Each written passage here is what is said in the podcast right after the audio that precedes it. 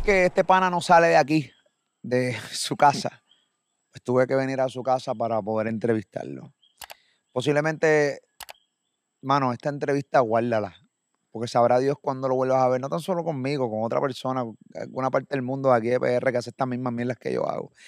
Tuve que venir a entrevistarlo, tenemos que ponernos al día. Yo creo que este pana no habla por micrófono hace mucho tiempo y hay tantas cosas que aunque ya pasaron, hay que como profundizar porque este cantante, este artista es con, de estos panas que se meten a los stories, te, me manda siete rafagazos y se desaparece por dos meses y tú dices, pero este cabrón no va a contestar. O sea, ¿qué carajo este tipo va a hacer?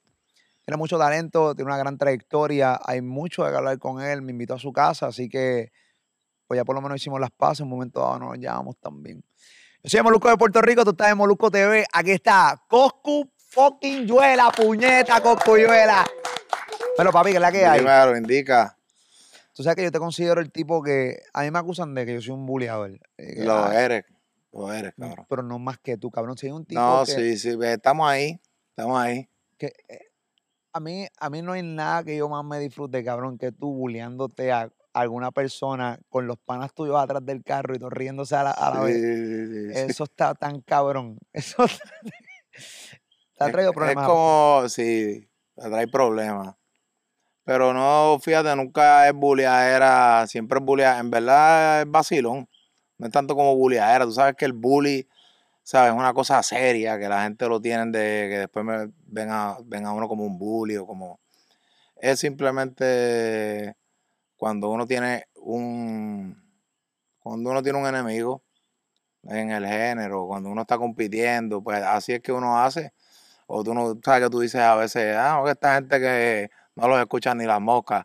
O lo, ¿Sabes lo que te digo? La misma mierda. Sí, pero es como una tiradera. O sea, uno le dice bullying, por, por, por, por llamarlo de alguna manera, pero no ese bullying de que voy a bullearte y para hacerte pedazo. Es simplemente un bullying porque tú vas también a recibir tu cantazo y tu puetazo sí, claro, claro, claro. Siempre que uno. Esto es, oye, tú tiras y tienes que esperar el cantazo. Porque, porque tú eres un tipo que eres.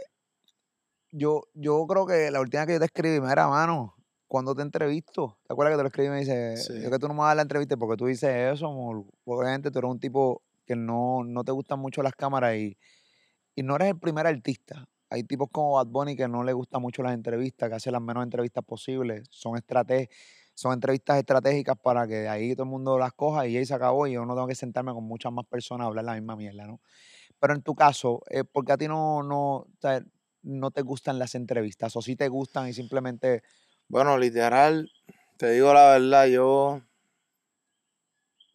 Yo soy una persona que, que, que, que la gente lo sabe que por eso me he buscado este líos y mierda, porque digo algo y lo digo de una forma que quizás alguien lo coge mal, o que si digo lo que sea, eh, literalmente yo siempre he tenido un equipo de trabajo y tú sabes cuando tú estás eh, haciendo una entrevista a, tu equipo de trabajo y dices algo y tu equipo de trabajo tú lo notas como que reacciona, pues yo me cansé de eso, como que de si voy a hacer la entrevista la hago de corazón, si no, ¿sabes? Si voy a hablar, hablo en verdad lo que yo pienso, si me están preguntando, si no, pues para el carajo, ¿me entiendes? Si no, pues no la hago. Y así me, qué sé yo, cuando empecé como que en la música, cuando por, lo, cuando por primera vez firmé un contrato, me recuerdo que había, este, con el disco, con el primer disco mío con el príncipe, había una, eh, una ¿cómo es? El, el tour de, eh, mediático. Sí, un media tour. Un media tour. Y hacía entrevistas que yo decía, ¿qué carajo, eh, sabes? en casa de una persona que tienen que calmar un perro que está ladrando, este, y el tipo, estamos en el mueble de la casa y el tipo me está preguntando, este, que cuando él está viendo mi biografía y diciéndome, o sea, que tú te llamas, tu apellido, artístico, y en verdad uno dice, mira, no, no voy a, ¿sabes? Esta batachá, esta batachá. En cualquier entrevista me ponían entrevistas también que, cabrón, que tú entras y que es un show. vamos a ponerlo por ejemplo, este, lo de, ¿cómo se llama? Eh, lo de las noticias en Nueva York. Te ponen a cantar ahí después del tipo que dice la, el, tipo que dice ahí el weather. ¿quién carajo te quiere escuchar? Este, y yo ahí, prrr, prrr, yo, una loquera, cabrón, esto es como que, ¿sabes lo que te digo? Y por ahí empezó la vuelta, aparte de que yo, yo me pegué, yo digo, yo me pegué después de, de la generación mía, yo, yo como que fui el último que, que me, se pegó Arcángel, se pegó Yomo, se pegó este, y yo pude ver cosas como, por ejemplo, ¿te recuerdas de Pizza City en Isla Verde? Claro, Se pasaba un montón de gente, se pasaban artistas ahí. Y yo decía, mira qué fácil uno los ve. Y después como que me di, como que con el difunto Buda, que en paz descanse, aprendí que la- las estrellas deberían de ser inalcanzables. Y yo veía a fulano a Mengano allí pidiendo una pizza de pepperoni y yo decía, mira lo que come este, ¿entiendes? Por no decir nombre. O sea, tu filosofía y la de Buda era que las estrellas tenían que ser inalcanzables, que no te vieras en todas las esquinas, porque si no la gente no te, te quiera después. Literal.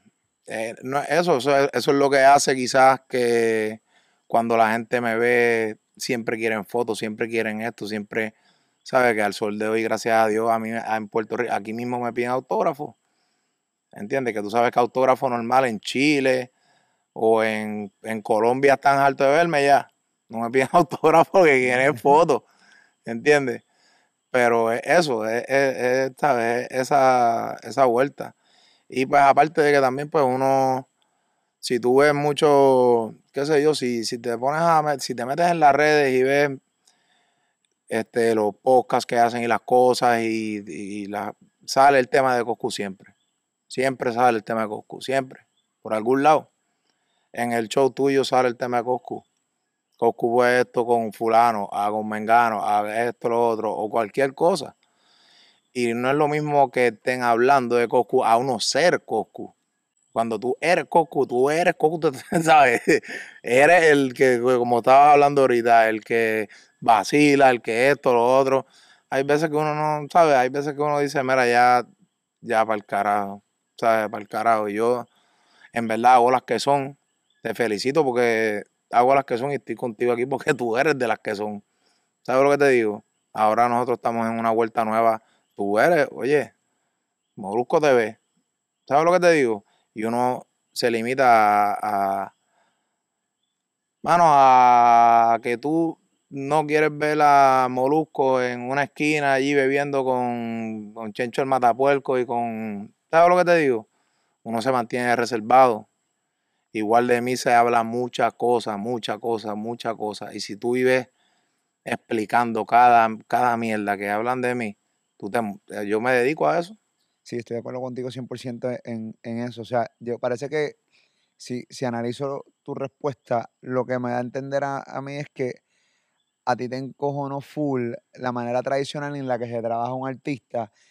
Sé de las entrevistas que me hablas, porque cuando yo voy a hacer gira en Estados Unidos, me llevan a cualquier entrevista, eh, hago un media y me llevan a entrevistas que la gente sencillamente no sabe quién tú Sí. eres y no, y no estudian a, a la persona en la que van a entrevistar. Entonces tú como, como talento te sientes incómodo. En el caso mío que soy un huele bicho, pues también yo lo puedo aceptar, pero en el caso de las artistas, no en serio, yo lo digo yo, me menosprecio, a mí me tiene, pero tú eres un cantante y los cantantes, cabrón, si tú vas a entrevistar a alguien, tienes que estudiar el cantante. ¿Entiendes? Yo no soy un conocedor del género, de la música urbana, ni reggaetón, ni nada por el estilo, pero yo estudio a quien yo voy a entrevistar. Claro. ¿Entiendes? Para que la- el artista sepa y se sienta cómodo. Además, me da una herramienta a mí, cabrón, para yo poder fluir contigo. Eh, y cabrón, yo hermano que tú te sientas ahí, pero este cabrón no sé quién yo soy. Papi, pues literalmente desde que, desde que yo firmé mi primer contrato, que fue, me recuerdo que fue, bueno, no voy a hablar de disquera, pero fue una disquera antes de la disquera que estaba ahora. Me mandaba unos media tours en limosina, pero papi, yo iba de que a la entrevista que se llamaba El gato y la paloma. Y uno decía, ¿qué carajo es esto? Y, y después vi que yo tenía el poder de tacharlo y decirle a la enfermera, el gato y la paloma no va. Vamos para la otra, la otra suena más. Y llegábamos y si yo veía que era así como, ponle tú, muchas veces en países, en, ¿sabes? En Latinoamérica, muchos países que las entrevistas son este, a fuego, papi. Este, en la casa de un tipo, el tipo ahí al carete, ah, estamos aquí, yo no sé qué. qué", Y, ah, no, yo tipo esta mierda. no, cabrón, cuando tú vas a una entrevista y que nada más te dan tres minutos. Sí, así mismo. Ah, pues gracias. Y ahora vamos. con- Y uno dice, para eso me maquillé y toda esta mierda, voy para el carajo. y ya llega el momento en que uno dice, bueno, yo también soy de los artistas que vivo en Puerto Rico. Porque hay muchos artistas que parece como si viven en Puerto Rico, pero o sea que hay un montón de artistas que no viven aquí, que literalmente hacen su vida en otro lado. Yo vivo aquí. Literalmente todo Puerto Rico sabe dónde yo vivo. ¿Entiendes? También. Que es una cosa, ¿sabes? Que no puedo ni lavar carros tranquila. A mí me gusta lavar los carros. Yo no ¿En puedo serio, lavar. cabrón? ¿En Yo serio? odio lavar el carro. A mí me encanta lavarlo. Es que nadie oye. A mí me lavan el carro y siempre me dicen, papi, ya te lo dejé, te lo a pie. No, está bien. Pero chequea y le da un y yo chivo, miro y yo digo, "Chacho, mira los cuerdas lodos, no le he hecho nada. Están ahí, era, era, no se vio las gomas. Y pues uno va ta, ta, ta, ta, ta, ta, ta, hasta que uno dice, mira, para el carajo, yo no voy a hacer entrevistas. Que sigan hablando. Si tú te pones a tirarle piedra a todos los perros que te ladran, tacho, te vas a quedar sin piedra, te vas a joder. ¿Sabes lo que te digo? Pero más que tú eres una persona también conflictiva, porque tú eres un tipo que te quedas callado, tú eres un tipo que te dejas sentir. Y obviamente el hecho de que cuando, me imagino que cuando arrancaron las redes sociales, tú, tú dijiste, puñeta, ahora yo puedo contestar por aquí y no tengo que hacer entrevistas. Por ejemplo, tú quieres decir Esa algo, yo te buena, visto, tú, sí. tú haces un escrito en tu story, todo el mundo con el screenshot, ahí viene el mamabicho de Molusco, lo sube en su Instagram, viene el Chente, lo sube en su Instagram, viene Trajo, lo sube en tu Instagram, Rapetón, todo el mundo, lo- y tú dices, ya yo cubrí, ya no tengo que hacer Sí. entrevistas. No, cubrí esta mierda". literal, por eso te felicito, porque yo lo subo, pero yo digo, está bien, ya lo Molusco lo subió, ya sabe todo el mundo. Oye, sin mamadera, sin nada. Pero tú estás, tú estás, eh, literalmente, eh, eres como el, pe- como el, el el nuevo día, pero no el nuevo. ¿Sabes lo que Exacto. te digo?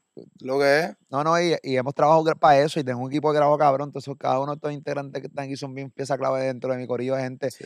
porque yo solo no puedo, ¿no? Detrás de mí hay un, un, un- furgón de gente que está trabajando duro y, y las cosas chéveres que vienen por ahí dentro del canal y, y todas la- la- las plataformas. Aparte de, papi, de que todas las entrevistas, las mismas preguntas siempre. ¿Sabes? Antes había un protocolo de preguntas. Yo me sabía las contestaciones ya, yo sabía lo que tenía que contestar. ¿Entiendes? Antes había como que, ¿cuál es tu nueva propuesta? ¿Qué te hace diferente?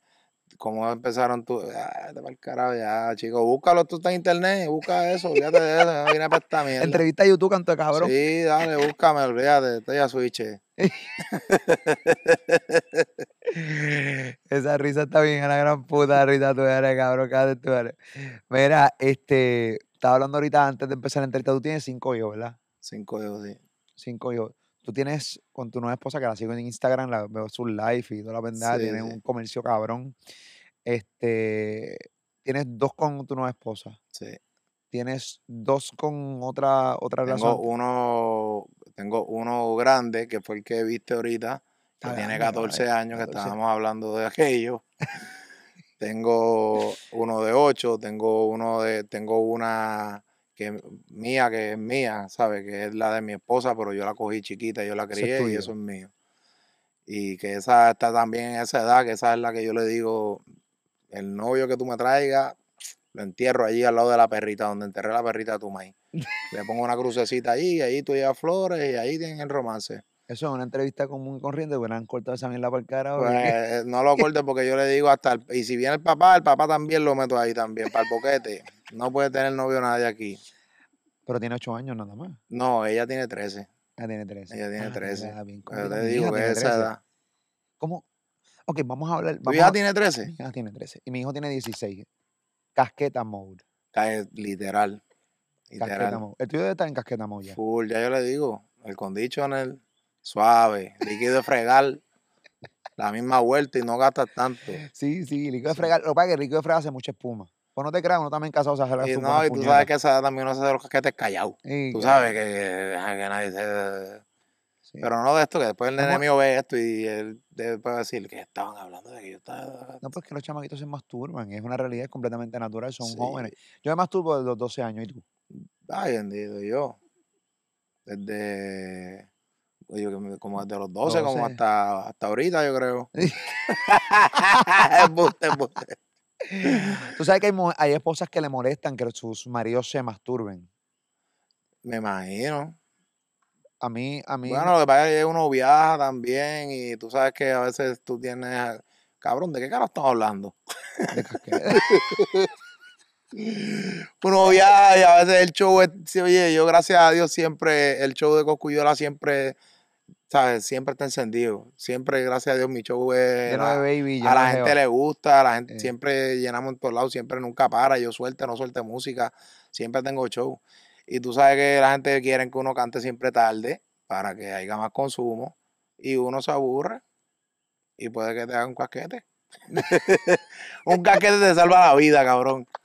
Literal, porque si no, pues tú sabes que puedes fallar, Sí, no, un casquete puedes salva vida. Un casquete caer salva en vida un y te, chacho, y te, puede, te evita problemas. se te quitan las ganas de salir y todo. Sí, cabrón, te dice, me quedo en el cuarto. Hacho, un casquete, tienen ganas de parir. Y todo el mundo, ay, ahora viste las ganas que habían ahí en el party, hacho, ni las vi, me concentré en el show. Porque ya estaba el casquete set. Sí, ya, ya estaba vacío. Pero no, ahora no vengan a pensar que es que me casqueteo antes de los shows ni nada de eso. Cabrón. Tu entrevista se fue para el carajo y se fue para darle, ya salta el casqueteo, cabrón. Era, eh, eh, lo que, yo no quería hablar del casquete, yo lo que quería hablar Suéltalo, ya ni lo menciones. yo, yo lo que quería hablar era, Casquetero. quería hablar era de cómo, de cómo tú, como tú eres coscuyuela, eh, el tipo que hace música urbana y toda la pendeja, pero tienes una nena de 13 años, tienes tu nena de 14 años, o sea, yo tengo mi hija de 13 años y es complicado, cabrón, tratar de manejar esos chamacos que tú sabes que tú tuviste 13 años, tienes- tuviste 16 años y, y nosotros que pensamos todavía como chamacos, que no somos jóvenes, pero pensamos como chamacos, cabrón. Entonces, es complicado. ¿Cómo carajo tú le dices a un niño o a un adolescente no hagas eso cuando tú lo hiciste 1572 veces? No, está cabrón. Literal. O sea, ¿cómo tú le dices a tu hijo? No, eso no se hace. No, yo no le digo, yo no le hablo de eso. Yo no le hablo de eso, Pero, pero, lo que sea en tema overall. pero uno sabe. Pero hay cosas, como por ejemplo, yo, eh, yo desde los, de qué sé, desde los 13 yo lavaba los carros de, mi- de mis viejos. En mi, mi hijo no lava carro. Le lavó la carra, la, la guagua a mami, qué sé yo, este, la semana pasa por primera vez, y es porque yo digo, mira, lava la guagua a tu abuela, loco. Me lava la guagua a mí, y empie- es que los nenes son así. Una queja era, cabrón. Es que están, eh, ahora mismo están, tú sabes, están, es diferente. Antes era, papi, este, qué sé yo, este, no había Instagram, no había integrado. esperar el martes a que venga, a que salga, no te duermas, este, Lunes, lunes. eh, para que te hagan los nueve. casquetes ahí, Con el poder de la semana. muchacho, olvídate. No, pero es otra, es otra cosa, es otra vuelta. A veces uno no entiende a los nenes, o sea, a los hijos de uno, pero es que ellos están criados en otra Época. Sí, recuérdate que tú antes le decías a tu mamá, cómprame el CD de, de lo que sea. Y, hmm, pero ya tú no dices ya nada, no te preguntan, lo tienen. Tú lo escuchas en silencio. Sí, Los chamaquitos escuchan todo en silencio, tú no te das cuenta. así mismo es. Y yo quiero decirle a todos los padres que están viendo esta entrevista que mientras tu hijo realmente te está diciendo que no conoce quién carajo es Anuel, quién carajo es todos estos tipos, quién carajo es todos estos tipos de la nueva, todos estos tipos que hablan mal, se saben todas las canciones y tú piensas que no. Sí, así Ahí está en es, YouTube, cabrón. Así mismo es. Ahí están los views, los chamaquitos. Y son lo que, y lo dijo Dr. Dre y lo repito en todas mis entrevistas. La música, eh, la música es para jóvenes, no es para viejos. Porque los que consumen y streamean con cojones son los chamaquitos. Sí, los chamaquitos streamean una cosa Un cabrón. tipo como nosotros, nosotros no estamos escuchando tanta música. En el caso tuyo, tú trabajas en la música. En el caso mío, yo trabajo, tengo que escucharlo obligatoriamente. Pero una persona como de corriente, 35 años, 40 años, no escucha tanta música, cabrón, no streamea tanto. Yo escucho, fíjate, yo no escucho, yo trato, bueno, yo escucho lo menos perreo posible, pero es para no, ¿sabes? Es para no, es para yo, yo, consigo mis ideas en otras, en otras, en otra música.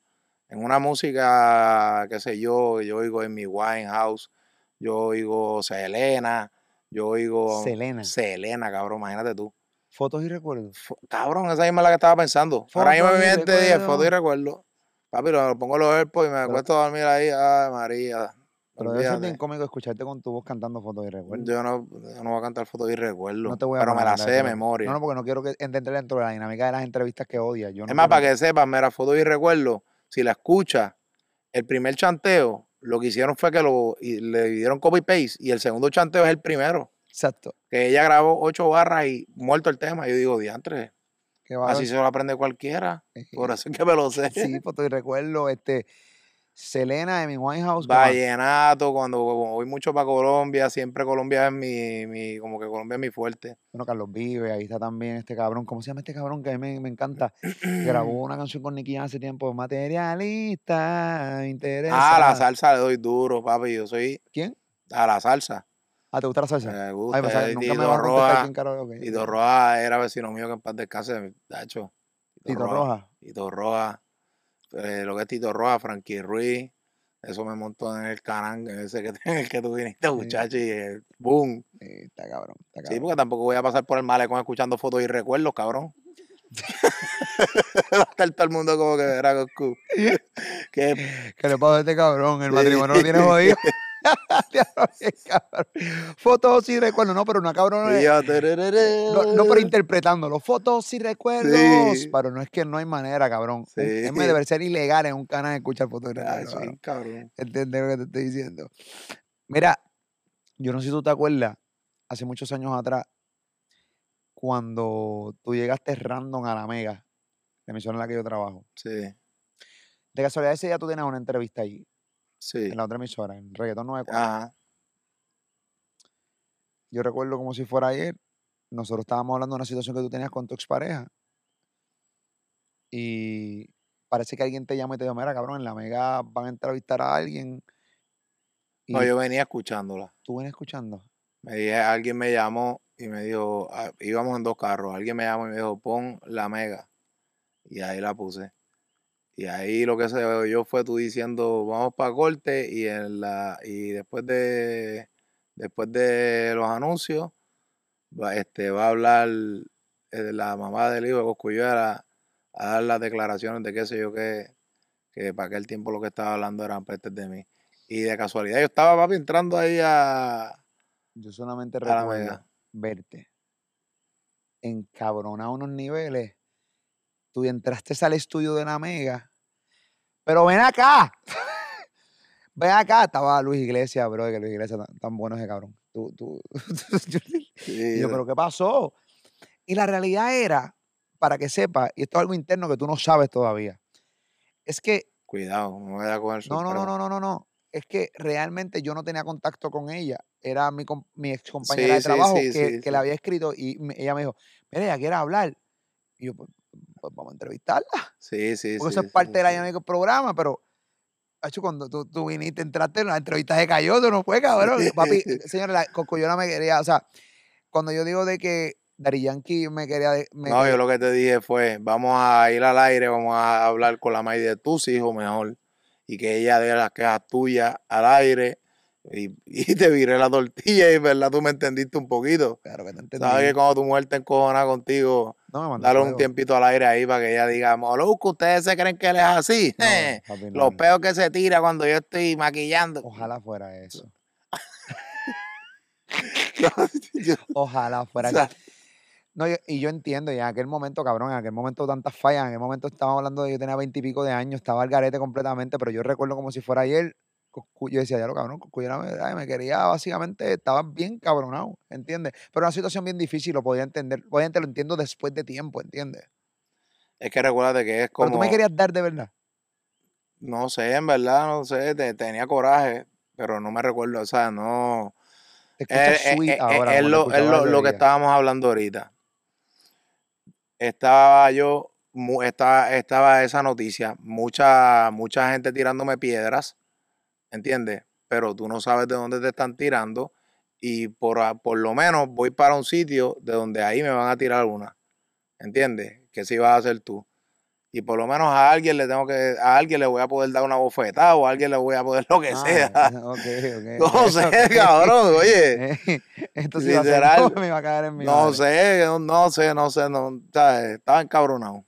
Yo me recuerdo que, este, no sé, no pasó, no, no No hiciste pasó, la, la, la, No, no, no pasó la se entrevista. habló todo bien con Luis y se, se, Se resolvió. se resolvió. La, productor. la, la, la excompañera tuya me dijo, mira, yo soy la que... Puedes mencionar la Burbu. Sí, Bulu, Bulu fue la que me dijo, mira, tranquilízate esto, lo otro, mira, ah, pero está bien, tranquilo. Sí, sí. pero te dijo, fui yo la que. No, la- en la- ya te la- la me pellejo ahí. fue a mí, te la verdad. Sí, pues yo no no. tenía contacto con ella, con, con, con Sí, ella. sí.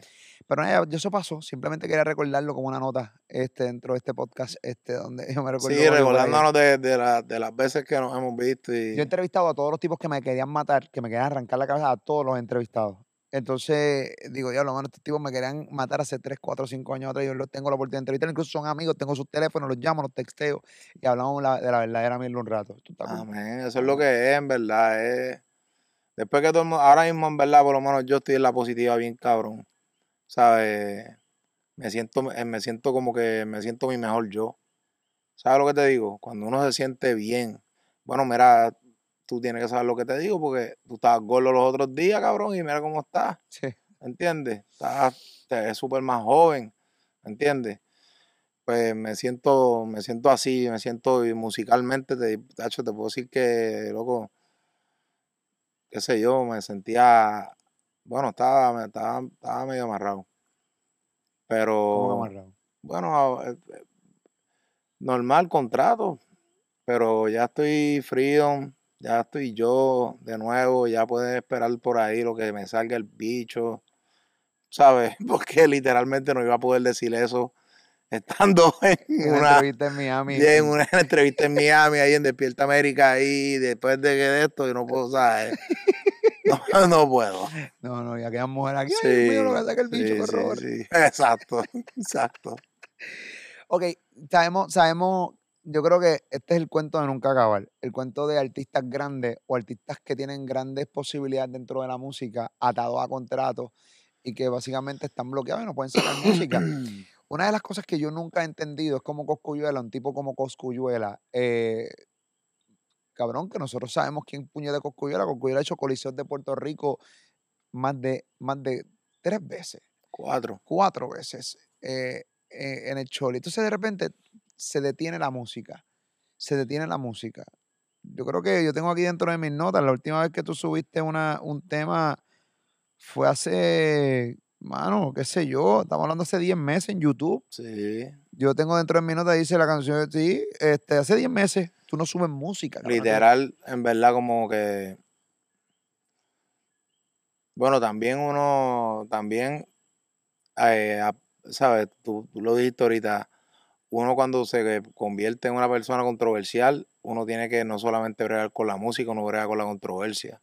Con la controversia no brego solamente yo, también brega mi familia, ¿entiendes? Cuando yo estoy en guerra, no estoy en guerra yo nada más. En guerra todo el mundo, toda mi familia, to- to- toda la vuelta. ¿Entiendes? Pero todo el mundo está conmigo, como, ¿entiendes? Como es. Pero te dicen que te calmes o, o- o- No. o te dicen dale para adelante. No, mi mamá es una que me dice, te tiró, porque yo no escu- nunca he escuchado tiraderas que me han hecho a mí, nunca. Eso me lo enseñó Jaime, que por ahí está. Uno barre, tú nunca vas a barrer sucio para dentro de tu casa, tú no vas, o sea, no vas a barrer un mojón para dentro de tu casa, no lo vas a barrer para dentro de tu cabeza. Si están hablando mal de ti ahí, tú no vas, Ese quote está cabrón. Tú nunca vas a un mojón para dentro de tu casa. no vas a barrer un mojón de perro. Si tú un mojón de perro seco, tú no vas a barrer para dentro de la casa. Así es. menos para tu cabeza. En la tiradera yo pregunto qué dijo, cómo fue, cómo esto, lo otro, y sa.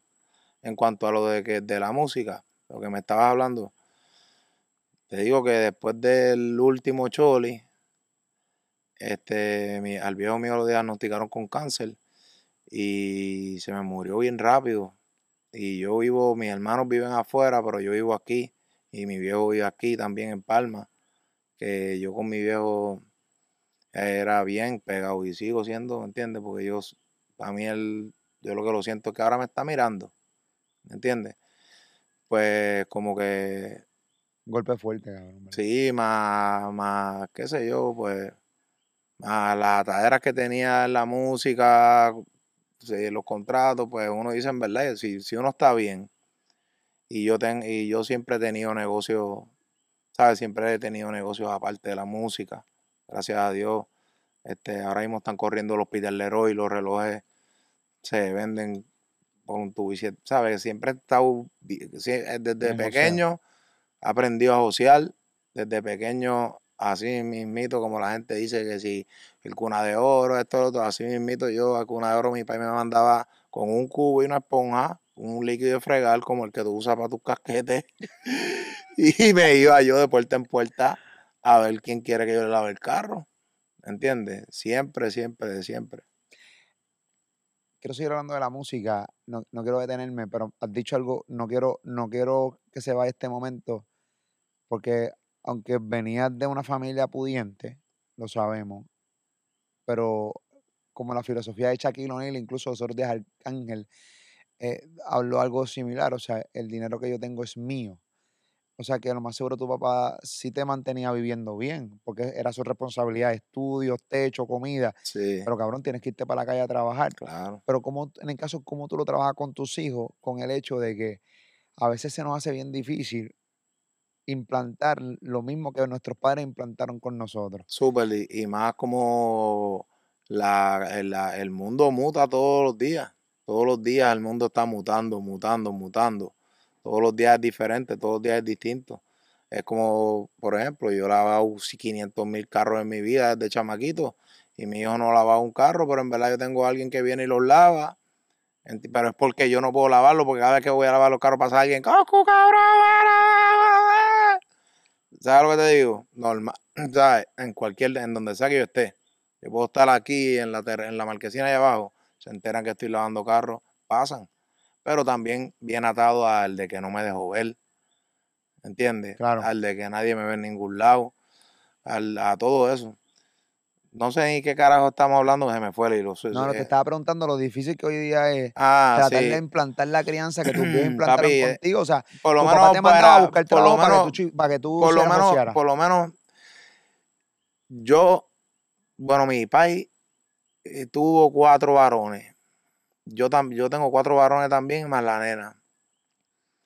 Y cuando tú estás criando varones, tú tienes que, ¿sabes? Por lo menos mi país trabajaba, mi, mi país, la gente se hace unas, unas pajas mentales cabronas de que yo soy hijo de Richard Carrión, de que yo, de que, de que yo vivo un castillo. Yo he visto unas cosas en YouTube que dice 10 cosas que no sabes de Coscuyuela. Coscuyuela tiene un tigre. No le bastaron los carros, cadenas ni autos. Coscuyuela es el primer artista urbano latinoamericano en comprarse un tigre de Bengala como mascota llamado El Nene, el cual adquirió en el año 2014 y al parecer quiere darse una vida de jeque, aunque esto ha acarreado bastantes problemas con los defensores de animales por alardear de un menino que al parecer también cumple el rol de guardia. Y digo, ¿qué carajo es esto, cabrón? ¿Qué carajo es esta mierda? Y, y- y literalmente, donde vivía cuando vi eso, llegó la administradora de allí a chequear si yo tenía un tigre y yo decía, más pendeja esta. En serio, La cabrón. Sí, loco. 10 cosas que no sabes que tiene Y un tigre, te lo juro, cabrón. búscalo, sale.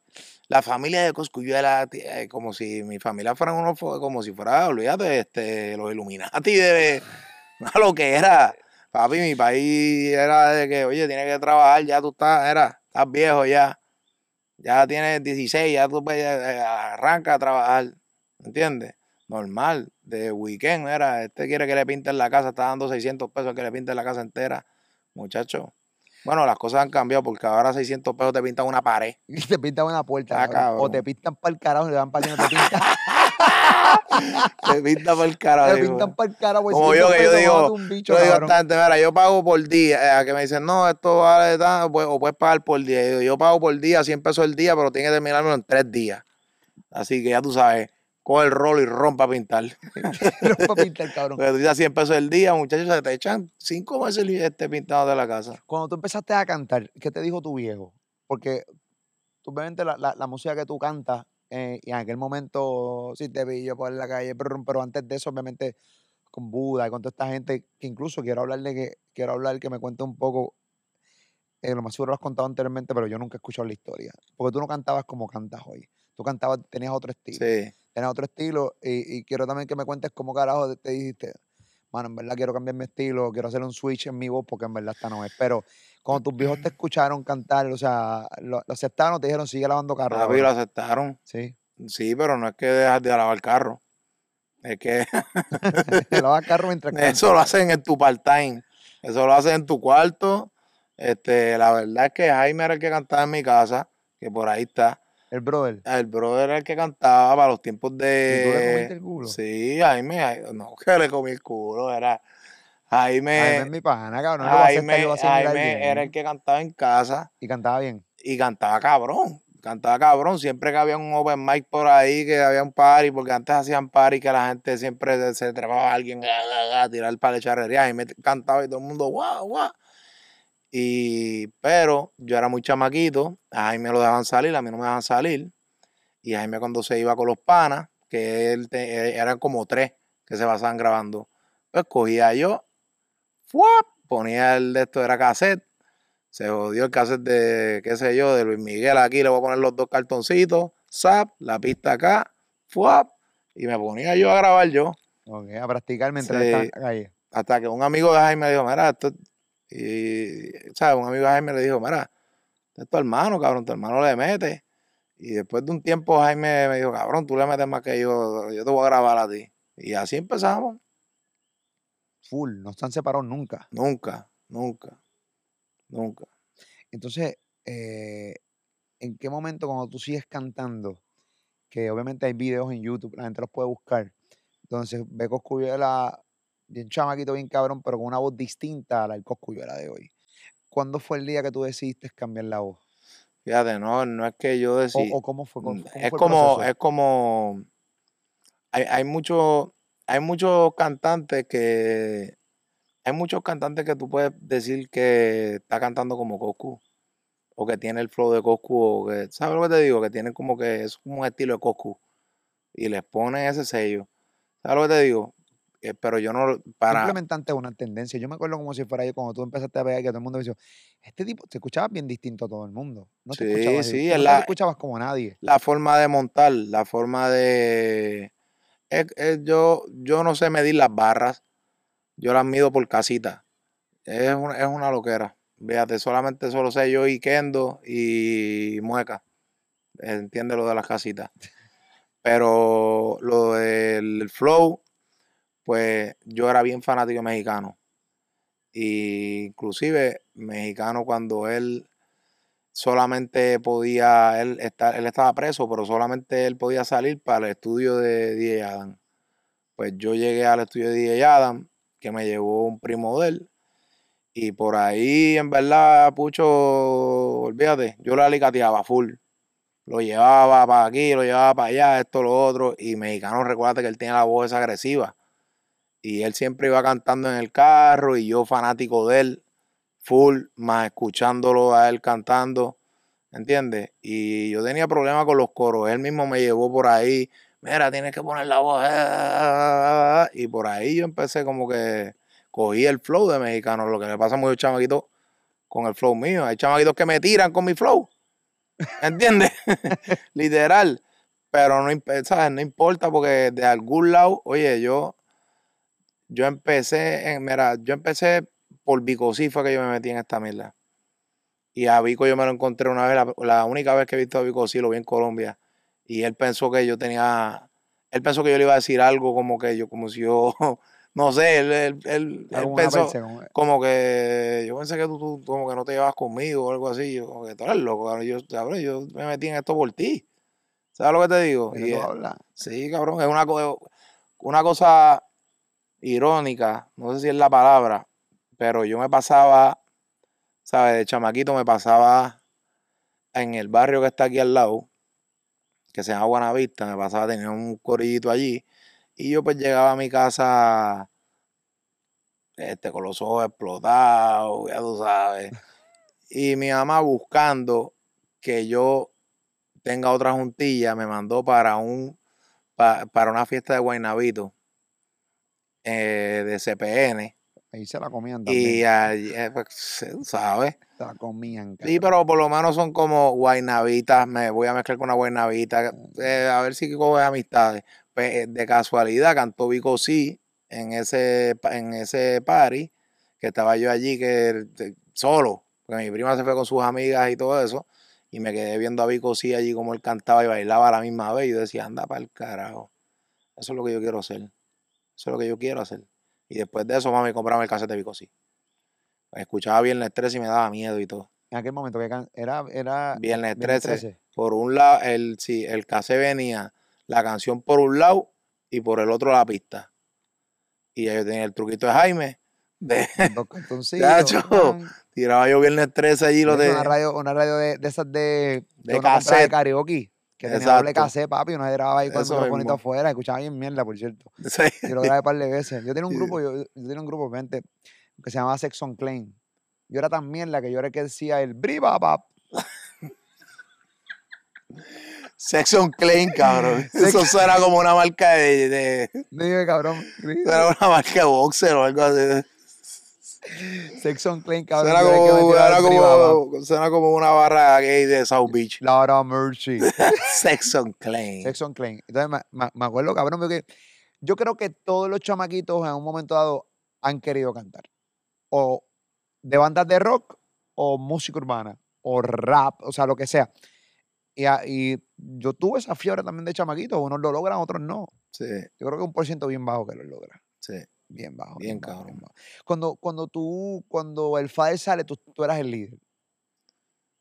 Correcto. Cuando, cuando el Fader sale, Tú eras el líder. Coscuyuela era el líder. O sea, cuando el Fader se quitó Sí. ¿Sabes? de cantar, Sí. mano, yo nunca me, como que nunca me he sentido líder. Literalmente por eso, como que líder así, ¿no? Yo, yo a Héctor, yo no pensaba que él se iba a convertir. Y en verdad, Héctor, muchacho, yo le digo a Héctor, Héctor brinca así, le choca la mano a Dios. Pues Héctor está bien. ¿sabes? Fuiste de los que dudaste al principio de su convención. ¿Sabes? De- de- Sí, mano, pero ya, ya, ¿sabes? Para aquel tiempo uno pensando, Héctor, ¿sabes? Un tipo tan, ¿sabes? Hacho, tan fuerte y tiene la calle así tan... prendía. Sí, lo mío no era, lo mío no, fíjate, lo mío no era así, lo mío era más como que yo me tuve que buscar un combo, ¿entiendes? A aquel tiempo, a cojón, Porque tú no tenías combo. porque yo no tenía combo. Tu papá no te dejaba hacer ni tu papá tampoco. No, no, eso, esto, eso fue antes. Ya para ese tiempo yo lo que estaba era viviendo en el apartamento de Jaime, este, de vividor. ¿Entiendes? Jaime eh, como creía en mí. Yo tenía un estudio en el apartamento de Jaime, que este cabrón tenía un penjado, este cabrón desde chamaquito, olvídate, este tenía chavo desde que éramos nenes. Y yo decía, este vendía celulares trampeados. ¿Te recuerdas de los celulares trampeados? de ese celular, Juan. Cuánta mierda de este tipo. Y escuchabas doble llamada. Ah, cabrón, dame, te llamo para atrás. Sí. Que, que el dueño del teléfono está hablando ahora mismo. y el número que uno llamaba para hacer amistades y salía como 500 gente hablando. Había un 500 gente, cabrón, no puedo hablar. Que el, el dueño del teléfono está hablando ahora mismo. Bye, Sí, así mismo. Pero, qué sé yo, pues de ahí yo pasé a, a vivir en casa de mi abuela para los tiempos de que te digo que yo estaba pues como con juntilla que no era mala, en verdad, la verdad, el malo era yo, de la mujer, ¿sabes? El que llegaste a ser bien. ¿sabes? no, no maleante, porque yo no, yo no, yo no soy de estos tipos que está en las cámaras metiendo feca y que esto. Yo soy músico, eso es lo mío, la música es lo mío.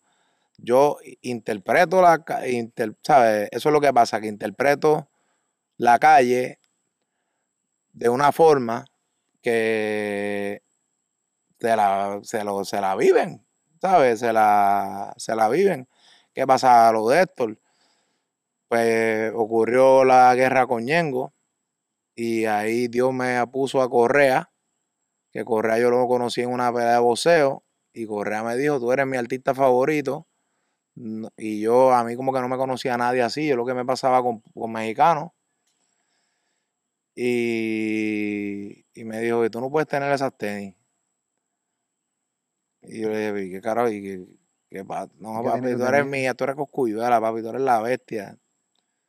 Y yo, verdad, este tipo está, papi, me quiero reunir contigo, esto, lo otro, aquello, hablar con Jaime, ya él sabía de nosotros y toda la vuelta, ¿me entiendes? Y lo conocí. Después de eso vino, después de eso me recuerdo como hoy que estaba Full Record, que allá era que estaba Ñengo, Arcángel, toda esta gente. esta- eh, estaban haciendo un CD de Full Record. Me recuerdo que me pidieron un tema, para aquel tiempo tú vendías los temas. Yo le vendí, yo le pedí 11 mil dólares al tipo por el tema, me dieron tres, y ahí yo con Tres el mil, 3 mil y que bregué con esa. Y los cogiste. Y los cogí y le pirateé el tema el día después y ahí empezó la guerra. Eso fue una decisión que yo tomé con Correa, nosotros, él y yo en el caserío. ¿Sabes? Yo- Eran 3.000. No eran las 11 que tú querías, le viraste hasta el tema. sí, le pirateé el tema. Y empezó la guerra. Y empezó la guerra y no es eso, que yo no tenía, ¿Pero guerra con quién? Con ellos. bueno, Ñengo me tiró el día después o lo que sea, o sea, después de que el tema salió, porque el tema era para un CD. Y me tiró una, dos. No, no me recuerdo cuántas veces me tiró y empezamos a guerrear y, ya, y recuérdate que pues metieron gente hablando en la, Canción. en la canción. Y en verdad yo Correa, ¿sabes? Conocíamos a medio mundo a través de él, conocía a todo Puerto Rico. Los que saben, yo no, yo no, te soy bien honesto y no, no, no, no voy a decirlo para tratar de, hacerme más conocedor. Yo no, yo no recuerdo, eh, yo estaba en aquel momento entrando a la radio, estaba envuelto en otra película. Yo no recuerdo haber vivido la guerra entre Coscuyuela y Ñengo Flow. Yo sí cuando la hablo con gente que la conoce, me dice que fue una guerra muy fuerte Sí, que fue de verdad y que no fue de mentira. Eh, que no fue una guerra lírica, que fue un poco más allá y que la realidad del caso es eso. Y yo le digo, mano, yo no, yo no lo recuerdo. Obviamente, la última vez que entrevisté a Ñengo, una de las, de las veces que entrevisté a Ñengo Flow, a mí me cae cabrón Ñengo Flow, me encuentro con un ser humano sumamente cabrón, una chulería. sí, sí, Pero, pero él me dice, sí, papi, fue de verdad. sí. Fue, fue, fue fuerte, fue fuerte y que incluso no, siento que incluso hasta que no, no lo quiero volver a vivir. Lo que pasa es que fue, fue, la, fue la guerra más, más, la guerra más fuerte que, que pueda, ¿sabes? La guerra se fue de la música, porque al entrar personas a hablar en línea, ¿me entiendes? Pues recuérdate que en la, después cuando yo respondo, se mete gente a responderle a la gente que están hablando en línea. A, lo- a la, ¿Me entiendes? Se envuelve en masas y se saca y, y después recuérdate lo que me dijiste en la canción de Coscu o recuérdate lo que me dijiste, la, ¿entiendes? Es así. Oye, yo llegué a, a- a- yo me recuerdo que la canción mía decía, esta gente van a ser como fulano, chotear, y ahí yo, y ahí empezaba la canción mía. Y después yo me encontré al fulano y fulano me dijo, ¿sabes quién yo soy? Fulano. Y yo dije, ah, eso fue Mueca que estaba editando esa parte. Es un celular que todo el mundo llamaba, dejaban mensajes y ahí uno va pa, pa, pa, pa, pa, pa, pa. Y en verdad Ñengo no sabía, ni yo sabía, ninguno de los dos sabíamos y, ta- ¿sabes? Se envolvió la calle y se envolvió la, jodienda y para todos lados teníamos que ir con mucho combo, con Pero mucho... te llegaste realmente cuando llegabas a tu casa. No nos mo- odiábamos él y yo ni nada. ¿Ah? Él y yo no nos odiábamos. ¿Sabes? No nos odiábamos nada. Llegaron a hablar en Llegamos a hablar. sí. a parar esa pendeja. No, no, no, no de esa forma, pero llegamos a hablar como que, ¿sabes? A re- se- eh, en verdad es que uno no habla, el que habla de, de- de- de cosas así, de, de, hay, hay muchas personas que hablan de código y cosas, y una vez tú, la, tú hablas de los códigos en, en un micrófono, tú no los tienes, ¿entiendes? Pero de nosotros poner una palabra se ha puesto, ¿entiendes? Y donde se pone la palabra, ahí solamente el que no es hombre la rompe y yo y Ñengo los dos la hemos mantenido, ¿entiendes? Esto llegó al nivel de que al último fue en Ecuador que un que un este que un Real G me mató un Rottweiler, ¿sabes? Que me lo, eh, me lo apuñalearon fue al chamaquito, un fanático mío que era eh, de- es que se forman como que se formaron como que gangas. Y En estos, países. en estos países así, pues, como en Ecuador, entro yo a un hotel, está lleno de gente y hay una señora llorando, me recuerdo. y yo lo que podía era solamente, ¿sabes? No veía a la gente, todo el mundo estaba encima mío, pero yo lo que veía era la señora que me, ella, ella no estaba encima mío, ella estaba mirándome de lejos llorando. Y yo, y yo fui para donde ella directo. En vez de ir para el ascensor, fui para donde ella y le dije, ¿qué pasó? ¿Sabes? Que yo te hice, que, que, porque usted está, porque ella no estaba llorando de alegría. Claro. Y ella me dijo, yo quería ver a la persona por la cual mi hijo se murió. ¿Me entiendes? ¿Por qué fue que lo mataron? Pero y fue, fue por ti. Y ahí mismito yo le dije, espérate, espérate, espérate, yo conozco, vamos a, a empezar. ¿Qué fue lo que pasó? Yo no conozco a su hijo. Hasta que ese mismo día, de ahí mismito donde ella me lo dijo, arranqué con ella para el cementerio.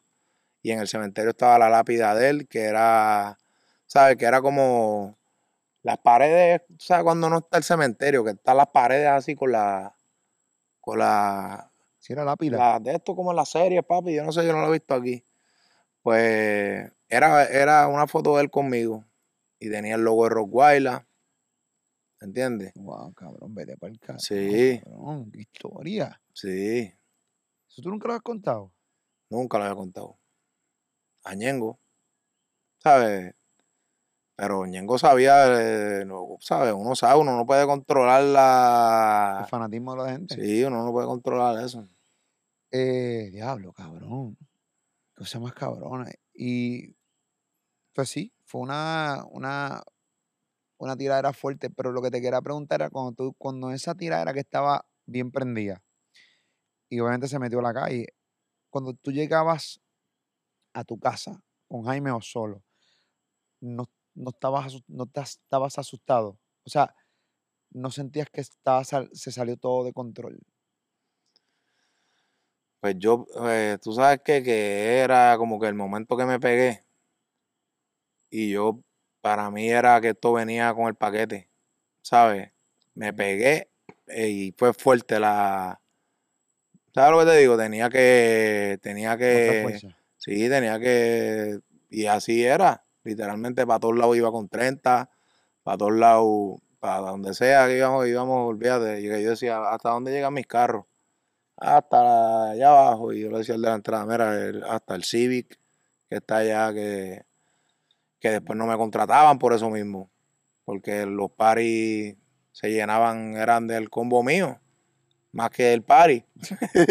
Sí, cabrón, ¿qué carajo Te te- estoy hablando cuando en Puerto Rico, te recuerdas que habían discotecas, en Puerto Rico habían, ah, ¿sabes? había, Sí. había mucho, mucho, Sí, había mucho pop, jangueo, mucho había- mucho, mucha disco, sí. Sí. Pero yo y Ñengo siempre, siempre nos hemos tratado con respeto. Cuando arreglamos, arreglamos con respeto y los dos tenemos, ¿sabes? Tenemos jodera de que tú sabes que después que meti- ¿sabes? metiste la mano, uno se da la mano y uno queda en algo y uno tiene que quedarse firme en eso como un hombre. ¿Me entiendes? O sea, que la relación con de Ñengo y tuya hoy está Sí, sí. Normal, bien. un palo. Qué bueno, cabrón, pero esto, eso, esto es historia. Sí, full. Esto es historia. O sea, eso estuvo, cabrón. Yo quiero, yo quiero que tú me, antes de pasar a, la, próxima tiradera, porque yo quiero ir, obviamente, como tú, no eres un tipo que sueles hablar de todas estas cosas. Hay muchas cosas que la gente no sabe y quiero tratar de cubrirlas casi todas. Pero quiero que me hables y que me digas tu opinión de estas tiraderas de Instagram que ocurren estos días. Obviamente, la tiradera recientemente, bueno, ya pasó un tiempo, ya bastante vieja, entre Arcángel y, y Lugar. Cuando tú ves estas tiraderas de, de, de nuevas versus tú, que eres uno de los tipos que la gente considera que eres uno de los más duros, si no el más duro tirando. ¿Cómo, cómo tú las comparas? Bueno, yo creo que este cada guerra tiene su historia y tú tienes que como que saber de la historia para saber de la guerra. ¿Sabes lo que te digo? Para uno opinar de la guerra. Yo como a mí me a mí por lo menos la de Polaco y Tempo reciente me gustó, me gustaron las dos. Que inclusive le escribí a Tempo por DM. No sé si me le, sí, me leyó. Le dije, así es que tienes que tirar siempre, siempre. Así es que tienes que tirar. Pues, En mi opinión, ¿me entiendes? Dándole lo- no es que tiren tiradera, yo le, yo digo el flow. Sí, el flow, el estilo. Ajá, Él el- ya venía un tipo tirando más o menos así, en los, en los, en los tempos cuando se ha montado en los, en los en los drills. Es como es que se reencontró. Y no, tú, tú escuchabas como que no barquillaba. Pero hubo momentos que estaba barquillando bien cabrón y, y pam, y tú decías, "Ah, tú lo cogiste, tú cogiste a Tempo Mohoso. Tú cogiste a Tempo Mohoso. eh, y eso es mi pregunta. Y después de tanto tiempo era, ¿qué te llevó a tirarle a un tipo que ya tuvo 11 años preso? Que básicamente tú sabías que tú ibas a ganar porque tú estás caliente. Tipo estaba No, yo no estaba caliente. Ahí vamos a lo mismo. ¿Tú no estás caliente? Yo no estaba caliente, yo llevaba como un año sin soltar nada. Yo no no, estaba. estuvi- no era yo- 11 años como tempo. yo no, pero yo estaba, ponle tú, este. Y no estoy diciendo que te la apuntaste, estoy simplemente diciendo que te llevó a. a- Tú a sabes que de por sí, como que los artistas, los artistas es la verdad. Y esto me lo, y esto yo lo aprendí de un artista grande, que no voy a decir quién es, pero que me lo, me- los artistas son depresivos. Los artistas les da la depre. Y yo estaba en un momento de depre.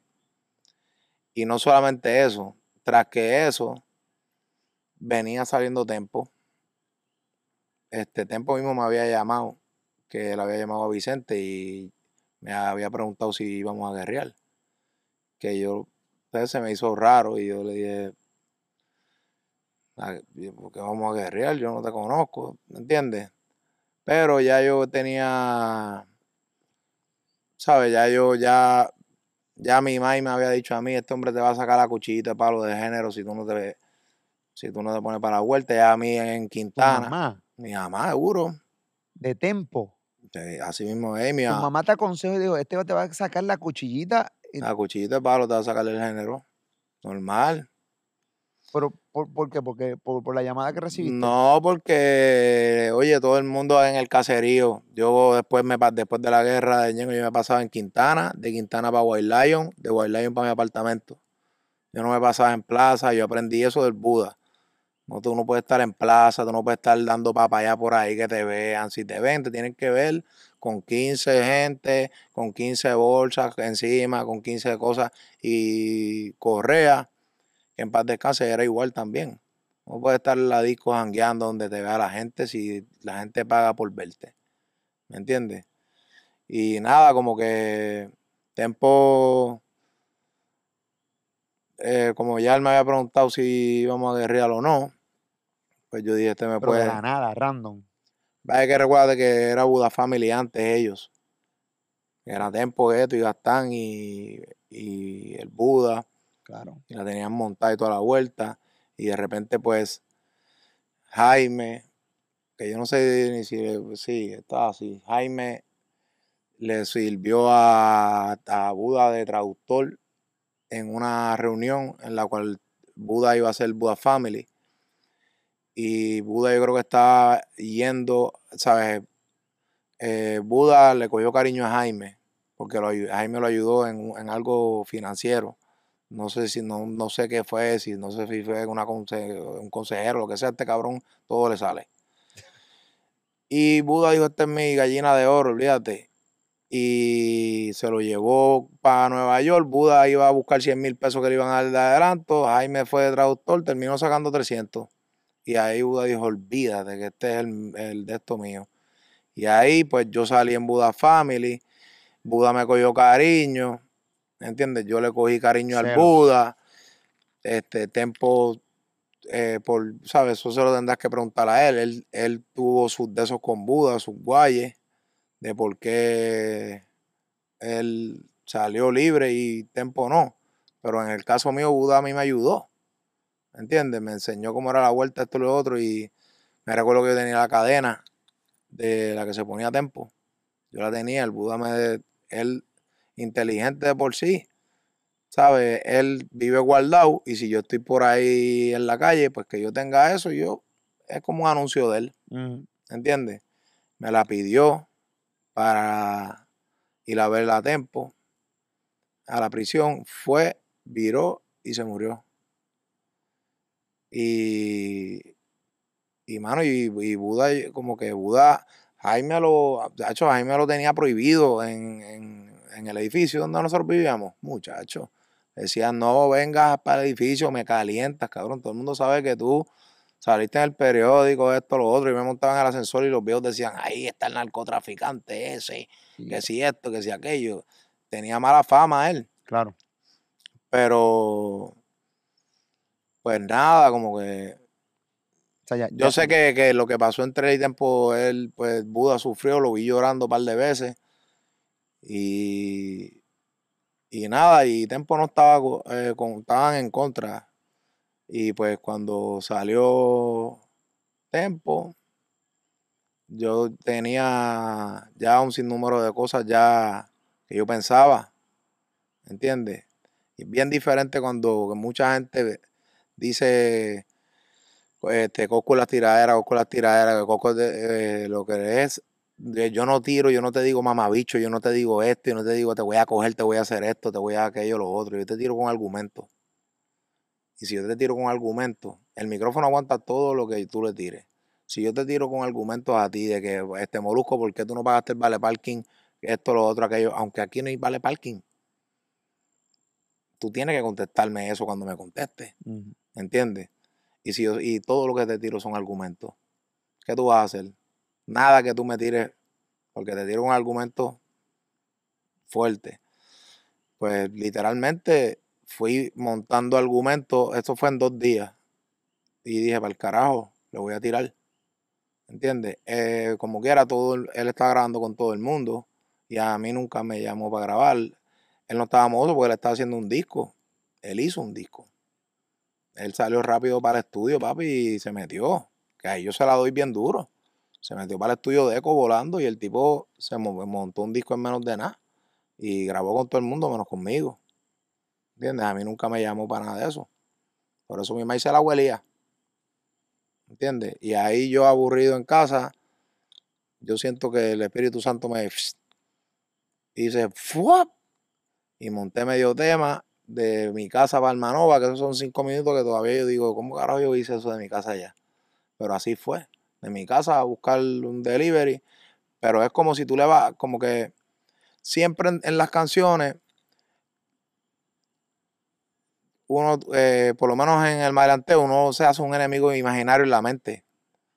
Y es una persona, en verdad.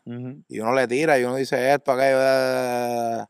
Pero esta vez no me lo hice imaginario, me lo hice de verdad. Y era todo, literalmente todo. Todo el mundo en el caserío me decía, papi, va a salir el nene, salió el nene, guárdate, papi, que este sí que es el rey del maleanteo, esto, lo otro, aquello. ah".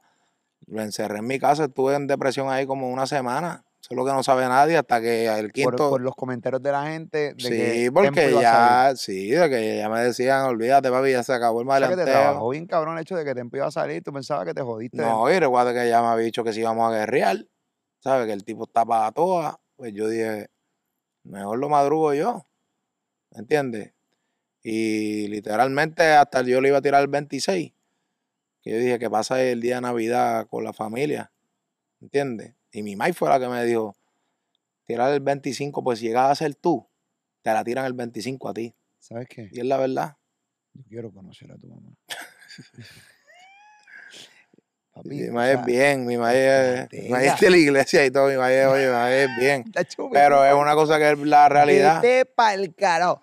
Hacho, tira el 25, puñeta, para que rompa el Literal, mío. Tú Vengo sabes, ahora. Jaime, que eso era para el 26, eso yo, pero la monté en dos días. Se la enseñé a Elías, White. Lion, y Elías me dijo, ya, rayo. y yo le digo, no la saco, me voy a decir, la saco, ¿qué puede pasar? Si literalmente estoy encerrado en casa y no estoy haciendo nada. Mejor la saco, al carajo, y ¡boom! Y la saqué. Yo estaba en Nueva York con Robert Fantacuca. Estábamos en la familia, estábamos, no, yo no sé qué puñeta, está- estábamos en familia, eh, de vacaciones. Y Robert me dice, cabrón, Coscuyuela. Yo, ¿qué pasó con Coscu? Cabrón, le tiró a tiempo. Estábamos en un hotel, en la fila para hacer check-in en un hotel, no hay un frío de puta. Nosotros, anda pa'l carajo, vete pa'l carajo. Cuando estoy en Puerto Rico, voy para Luquillo un día y están todas las motoritas, cabrón, con, la, con, con tu tiraera. O sea, yo creo que tú mismo te sorprendiste del arraigo y de la pegada, cabrón, como rompiste con la tiradera a Sí. tiempo. Yo creo que tú no pensabas que iba a pegar tanto. No, yo decía, yo me jodí cuando tiempo me responde, olvídate muchacho, yo tuve que jugarle, sí, ¿sabes? Jugarle por las redes psicológicos para que eh, han pasado seis días y yo decía, ya han pasado ocho días, lleva 116 días escribiéndola y había pasado dos semanas y ya está diantre. y recuerda que también yo, Kendo acá, que era como el de esto mío que yo, cógelo, y Kendo, diare, brother, va a seguir, suéltala. Que la presión de Kendo no estaba fácil también. La presión de nadie, cabrón. Tú salías a la calle a escuchar la canción de. o sea, tú salías a la calle. Lo que pasa es que él no admite. Yo entrevisté, bueno, hay un montón de podcasts que yo tengo con Tempo. Él lo admite, salió de completamente desorientado. Estaba frío, cabrón. O sea, él lo admite. Él se reencontró en estos días. En, Y como quiera te va a decir que la guerra más fuerte fue con Polaco. ¿O no? No quiero poner palabras en su boca. No, no, no, no recuerdo si en algún momento le hice esa, esa pregunta. Eh, Lo que pasa es que esa tiraera no cuenta. Eso es como el huracán María. No se habla de eso. Así mismito fue. no, pero Cuando la hablan de tú ganaste. No, sí. No, Pero de pero- tú sabes que hablan de tiraera y dicen, no, que si este que te- Si aquí está, este, yo di un jaque ahí de una ra. ¿Me entiendes? Pero literal, no es que. No es. No era, no era nada personal. No era nada. Es simplemente. Me voy a extinguir. En verdad, porque toda, está todo el mundo diciéndote, papi, te jodiste, papi, ah, llegó, salió el nene, tienes que, hacho, ponte para la tuya, papi, que tú, sabes, cabrón, que uno dice, ¿verdad? O le tiro o hago algo porque en verdad no me sale el maleanteo si este hombre va a salir con el narcuampón y con todo eso. Yo, oye, yo literalmente fanático de él. Fanático de él al nivel de que yo me, recuerdo yo en la fila de Laser y pasó tiempo en un Mercedes negro fumándose un blon así mirando mal a todo el mundo y yo dije, "Acho, yo no sé ni qué yo hago aquí. Yo me tengo que ir, tengo que irme, mira Tempo para allá, ¿sabes? Ni Tempo está haciendo estas cosas, mira cómo Tempo pasa nada más por la fila y yo aquí haciendo la fila, yo en verdad yo tengo que ponerme a trabajar, tengo que irme para la mía. Y yo soy a- eh, como que yo siempre he sido eh, competitivo, tú sabes. Me, me gusta y la, y la tiradera y todas esas vueltas. Ahora mismo, mira, yo, como te dije, yo estoy, yo me siento en mi mejor momento, loco, de corazón. Me siento en mi mejor momento, me siento rock, ¿sabes? Tengo Rockwell de nuevo. Que yo cuando filmé el contrato que filmé, que del cual salí, yo me sentí como, como si, no sé, como si se me fue Rockwell. ¿Sabes lo que te digo? No sé. Volviste, o sea, tú acabas, obviamente, ahora mismo estás corriendo con la compañía tuya, con Ahora estoy como, como antes, con mi con hermano y sin cero haciendo limitaciones. Tú decides cuándo vas a sacar la música. así mismito. Este, y seguramente eso mismo, bueno, eso fue lo que le pasó a Don Omar. Que tuvo un cojón de Eso tiempo también sin sacar música, ahora tú lo ves sacando música cuando le da la fucking gana. Sí. Eh, y está cabrón, le pasa al chamaquito, artistas nuevos, y le pasan artistas ya veteranos que son élites. Sí. Y de repente tú tienes uno, tú tienes un fan base. Y eso también está cabrón. O sea, me imagino que para ti es bien preocupante el hecho de que estás un cojón de tiempo sin sacar música. Y tú dices, "Mi- y, y mis fanáticos, cabrón, los tengo abandonados. Literal. Literal. Lo que pasa es que también uno tiene que, cabrón, hay veces que es como tú en tu casa. En tu casa tú le resuelves a tu doña, tú le resuelves a tus hijos, tú le resuelves a tu hija, tú le resuelves a tu vieja, tú le resuelves y tú nunca te resuelves a ti. Tú siempre dices, "Acho, nadie piensa en mí. Pues hay veces, cuando uno está, hay veces que uno tiene que pensar en uno también. Así es. ¿Sabes lo que te digo? Y yo estuve en un momento súper loco de mi vida que en verdad tenía que pasarlo. ¿Sabes? Tenía que pasar por ese momento para yo también ver eso, para yo ver este, guerras de otros artistas, para yo ver otras otras cosas, para yo no estar siempre en el complacer, complacer, complacer, complacer. Y literalmente yo, yo mismo, yo pensé que yo nunca iba a salir de, de contrato yo estaba y yo, y yo agradecido con, con, con esa disquera y con, y con, y con, y con lo, y con lo nuevo y con todo, ¿sabes? Pero ¿cómo hiciste? Porque yo me acuerdo que la última vez que hablamos, eh, off the record, no, no, no, no en entrevista, que me estás diciendo, papi, yo estoy puesto para el disco. Incluso te fuiste a Miami, grabaste un montón de canciones y vas a sacar el disco con esa disquera.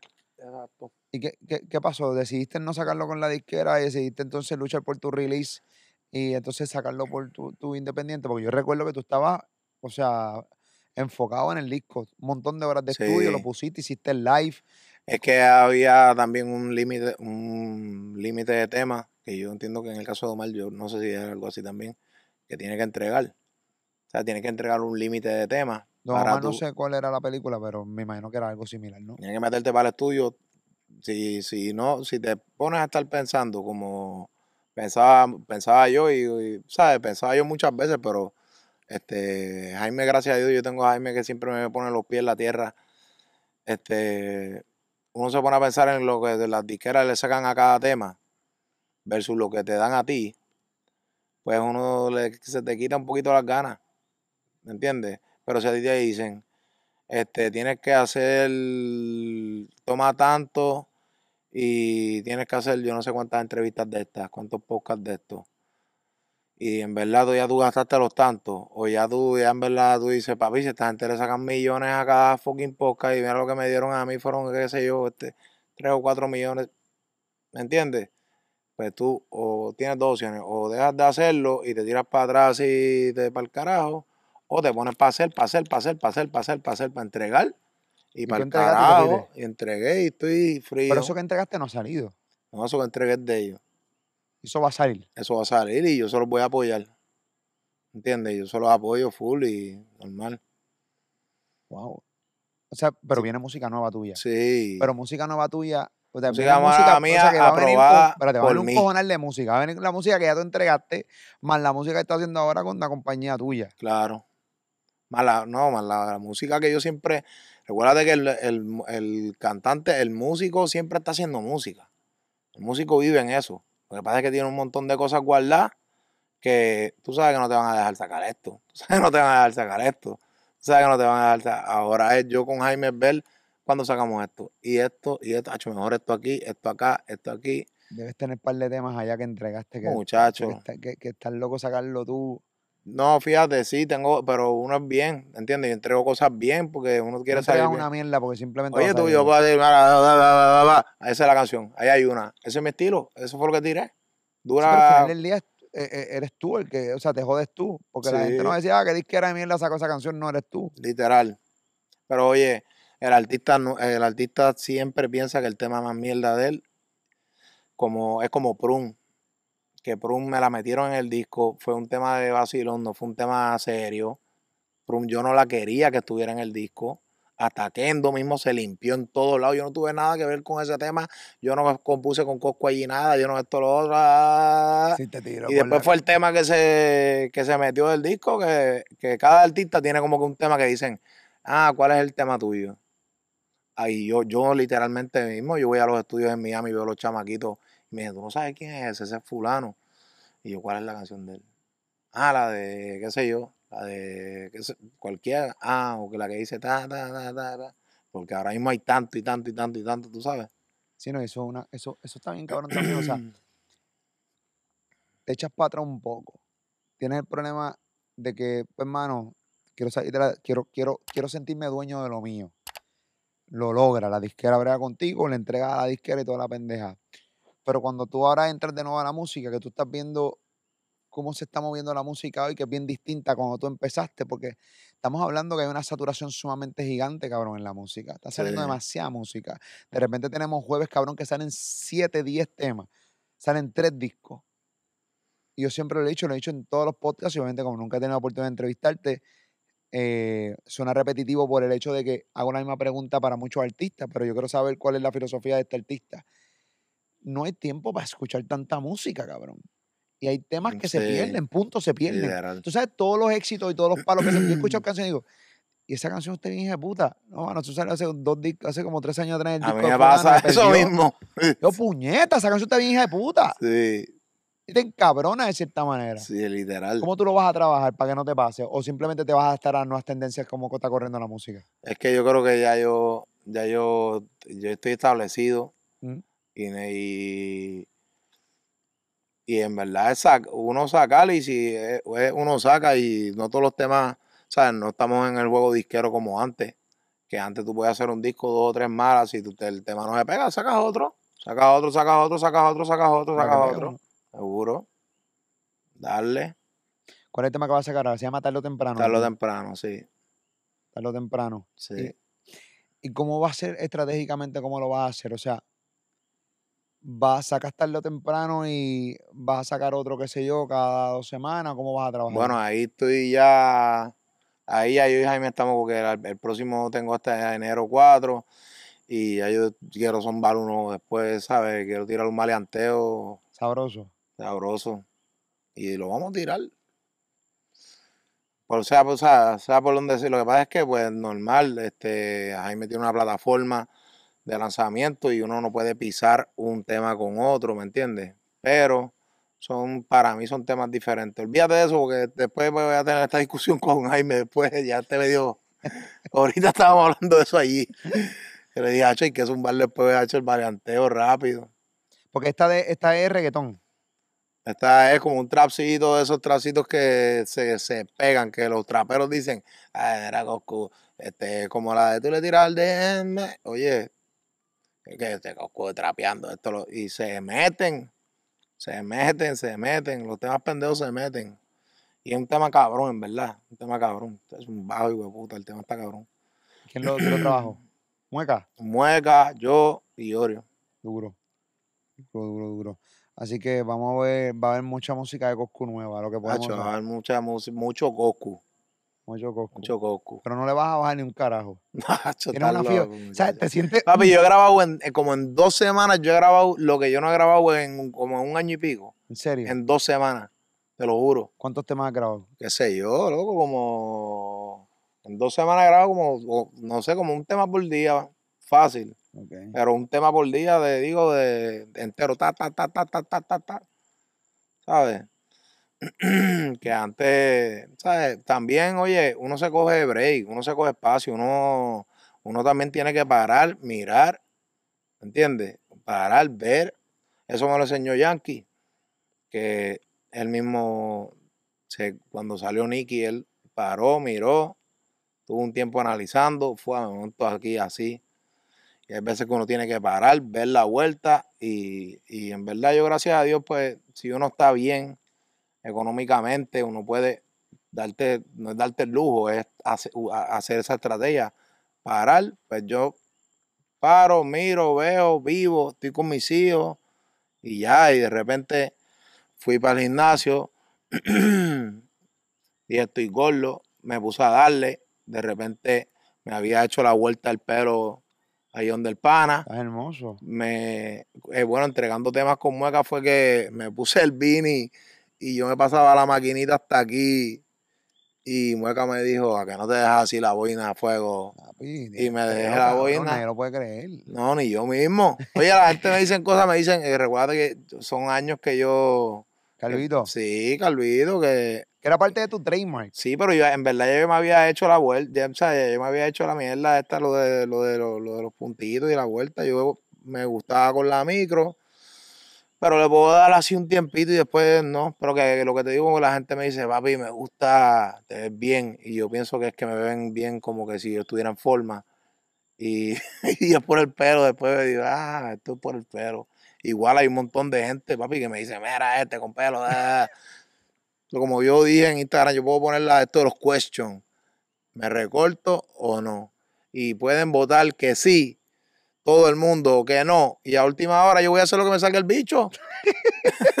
¿Entiendes? Porque si todo el mundo se tira por un caño para abajo, yo no me voy a tirar. Exacto, exacto, exacto. exacto. Sí. No, pero te queda bien, te queda bien el pelito. ¿Tú dices? Sí, te queda No me bien. estás bulleando ahora tú. No, cabrón, no te estoy bulleando, cabrón, no te bulleé en tu casa. Yo te buleo fuera de la casa, pero no. No, yo- bien, cabrón, es bien. Me- no- no todavía me falta, todavía me se cae falta. Sí, muchacho, eso es lo que digo yo. Sí, cabrón, yo pienso lo mismo que tú. Pienso lo mismo que tú. Me, me Sí, yo lo sé, tú sabes que, está, sabes que tenemos que... Sí, con El champú, oye, el cepillo, suavecito, Esa pendeja se nos...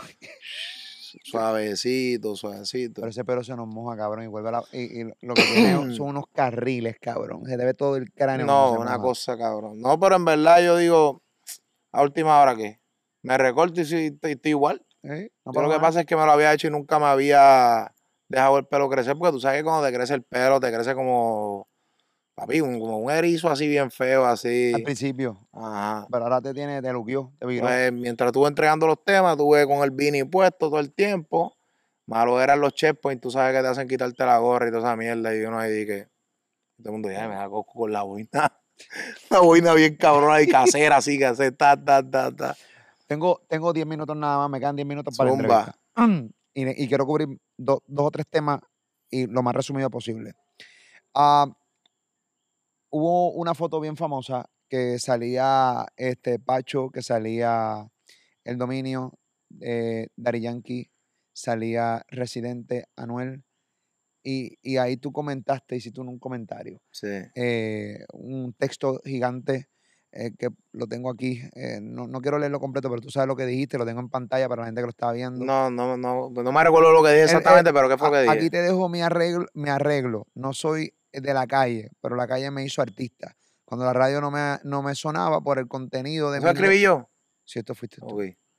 Eh, dice, cuando la radio no me sonaba con el contenido de mis letras, igual que ustedes mismos, que apu- ah, dice que para tus, pa' tus tiempos era underground, la calle de Puerto Rico nos hizo artista a todos. Desde la motorita, los carros, los caseríos y barrios de la isla me, di- me dijeron, pero me dieron la oportunidad de empezar en este negocio. Son los primeros que me hicieron sentir artista. Por eso la calle la respeto. Sigo sus códigos y en la calle aprendí a ser un hombre real y lo más importante, la ética. Un hombre con ética no se rompe ni por dinero ni por números. Mi jefe es Dios y yo trabajo para mi público y mi familia. El mensaje está en la camisa. Lee y si quieren le damos pa'lante. A los cinco me los como vivo y los escupo ¿En cuál muertos. camisa? Atentamente. Está bueno lo que dije. Amén. A todo. Pero ¿con cuál camisa? No recuerdo la camisa que tú tenías porque no la tengo, pero la voy a buscar y, y la de esto, pero obviamente la foto, en esta foto es que luego sale Anuel con, con el dominio aparte, pero en esta foto sale obviamente Dari Yankee, este, residente, como te dije, Anuel, el mismo Kendo sale en la foto y, y Pacho Al Qaeda. ¿Por qué, ¿Por qué fue eso? O sea, cuando viste esa foto, ¿qué pasó? Bueno, ahí lo que pasa es que lo- literalmente lo que yo estoy dejando saber ahí es que, que es la verdad.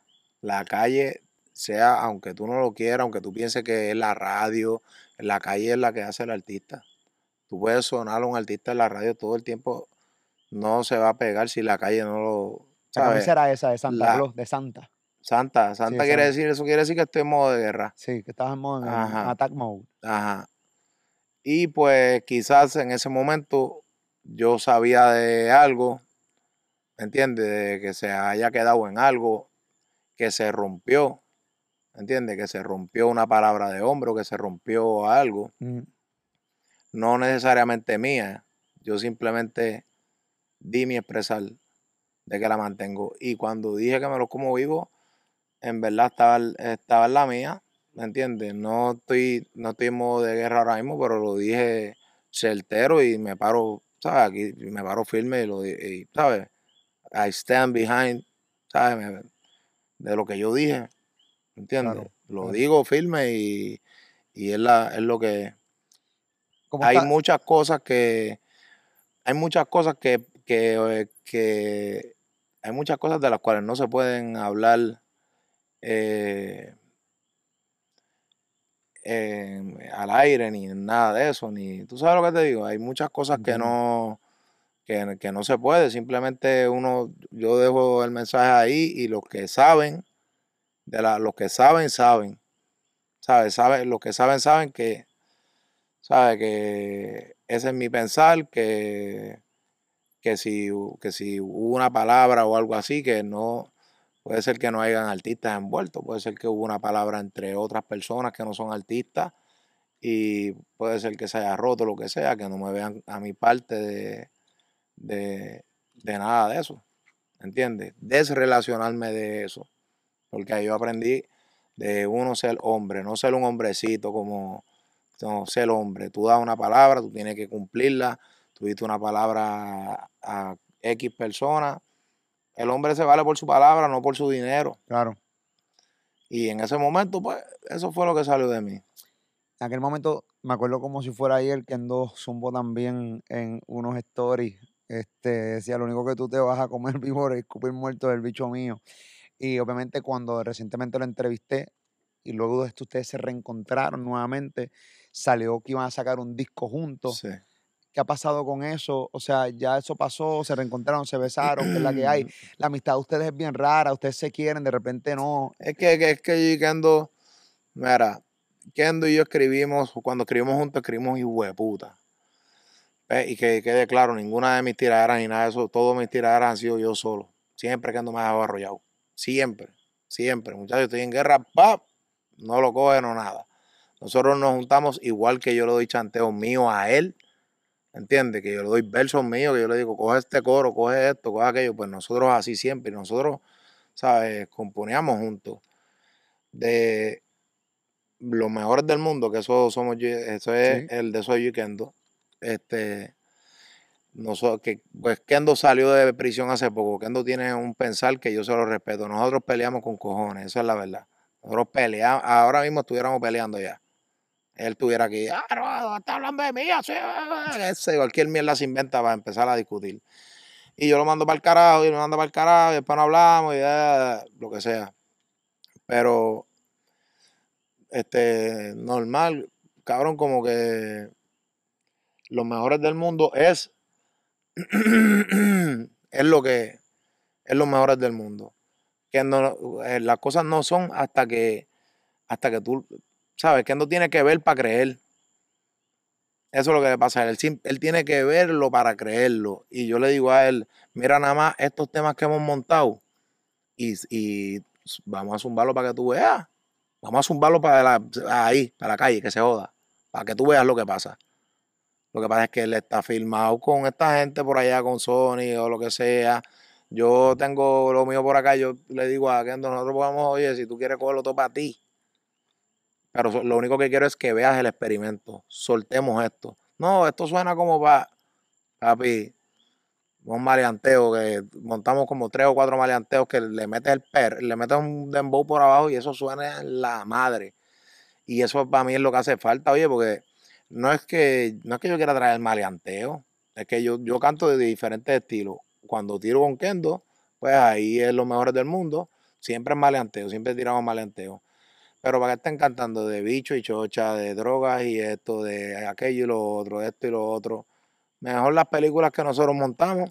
¿Sabes lo que te digo? Mm, Lo que pasa es que él salió y lo cogió la era de del trapeo y de la esto y lo otro, y él piensa que él tiene que cantar de una forma y yo se lo respeto. Pero yo le digo a él, tú no eres Tony Dice. ¿Entiendes? Tú tienes que... O sea, tú no estás de acuerdo con su filosofía de cómo él quiere llevar su carrera ahora. Sí, sí, sí, o sea, em, en verdad, ¿tú sabes qué? No, cabrón. Pero en verdad, se supone que sí. Sí, Kendo, sí. Hazlo así. Pero Kendo tiene que rapear. Es rapero. Es trapero. Igual que yo. Soy rapero. ¿Entiendes? Y ese, ese, ese, esa, esos punchlines, eso es lo que hace falta porque tú ahora mismo te Y no hay, no hay mucha gente haciéndola. no hay nadie No haciéndola. hay nada de esa pendeja, está Bad vacío. Bunny para mí tiene, tira unos punchlines cabrones. Este chamaquito y Cortés tira, eh, y Mike Tower también. Hay par de gente que tiran punchlines cabrones. ¿Sabes? Gente que los tira. Pero, Pero que- tiene otros beats. No en los beats de. o sea, sí, otra, otra este, es como que, es como, sí, el liderazgo es el tiempo del beat. ¿Entiendes? Tú lo puedes tirar, eh, de- nosotros podemos tirar a- de 85 hasta 94 BPM y le metes un perreo por abajo y eso es bailable. ¿Entiendes? Nananao. Que ese tema, pa, pa, pa, pa, ese en verdad es el primer rap que, que se metió en la radio así, que no era perreo, no, y eso no, era rap. No. Eso es rap, lo que pasa es que te la rapié rapidita. ¿Entiendes? Y así yo le digo a Kendo, la llevamos así, pero pues normal, eso es lo que él cae en su de esto. Pero yo le cojo un tema de los de nosotros y se lo pirateo para que él, para que diga, puñeta, es verdad. Yo te-". y después me va a decir, yo te lo dije, yo te lo dije.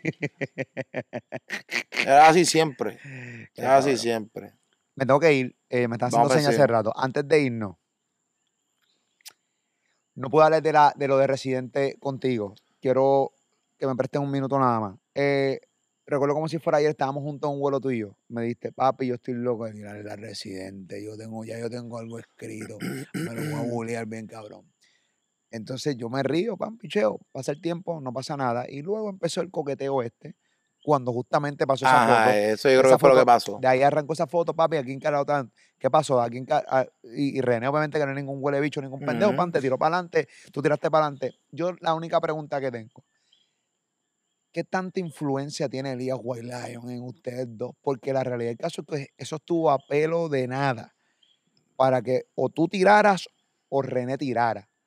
Y no ocurrió. Los dos, obviamente, son White Lion. No, aunque- literal, estábamos tirándonos, hablando con Elías en Treeline y el cabrón me acabas de poner un comentario. Y yo, "Eh, tú me pusiste uno. Así. Hubo un trigal entre Elías, René y tú. sí, sí, claro. Sí, estaba Jaime también. Pero literal es que White Lion es como, como la casa. ¿Sabes lo que te digo? Como el salón hogar.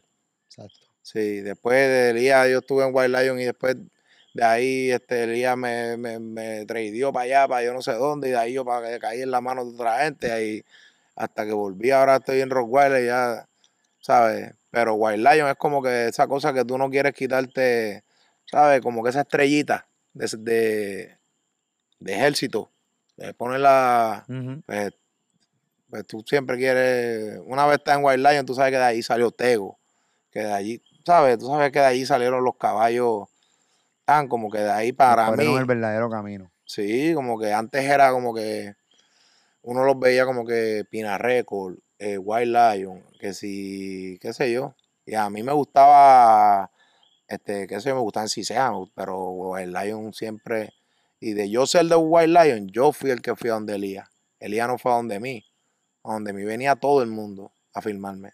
Y yo fui el que fui a donde Elías le dije, yo quiero ser de White Lion. Y Elías me dijo a mí, tú estás pegado y es lo que pasa, papi. Y me gusta pegarlo, cogerlo desde cero. Pero dale, vamos a darle. Y por ahí, Residente y tú son White Lion y eso fue lo único que, si no hubiera pasado eso, se hubieran tirado. En la lo cabrón es que no, son, que, ni- que no somos White Lion ahora mismo. Pero somos White Lion. Si tú me preguntas a mí, yo soy White Lion. ¿Me entiendes? Normal. Pero tú puedes admitir que una guerra con Residente, aunque iba a estar bastante pareja, esto, sa- es- pero mucha gente, yo creo que había un gran porcentaje que iba a ti. Yo creo que está bastante parejo. Iba a estar Pero buena. iba a estar buena, iba a estar sabrosa. Sí. Pero a- a lo que decía Elías, ¿sabes? Van a estar todo el año que viene. Van a estar como la Triple G y el otro peleando. este No van a hacer nada con sus carreras que no sea guerrear porque te van a tirar duro, tú vas a tirar duro, te van a tirar duro, tú vas a tirar duro y va a ser, van a, ¿sabes? Va a llegar el momento que van a dar asco. Pero es una cosa que también de todo el mundo decir eh, como que, ah, el que puede con él eh, a, Residente diciéndole mucha gente, me imagino por su lado, el que te puede coger en tiradera es Cosco y tumbarte. Y a, por mi lado mucha gente diciéndome, pues ya uno llega al punto que uno dice, mira, vamos a guerrear, Claro. dale, vamos a hacerlo, ¿sabes? Vamos a ver, vamos, yo voy a mí. Y, y, ¿sabes? Él iba a él, full, Claro. y yo iba a mí. La verdad es que, pues, Elías nos iba a quitar las estrellitas. Es que se respeta, uno Se respeta, respeta. loco. no, tú lo dijiste ahorita. eh, el salón hogar.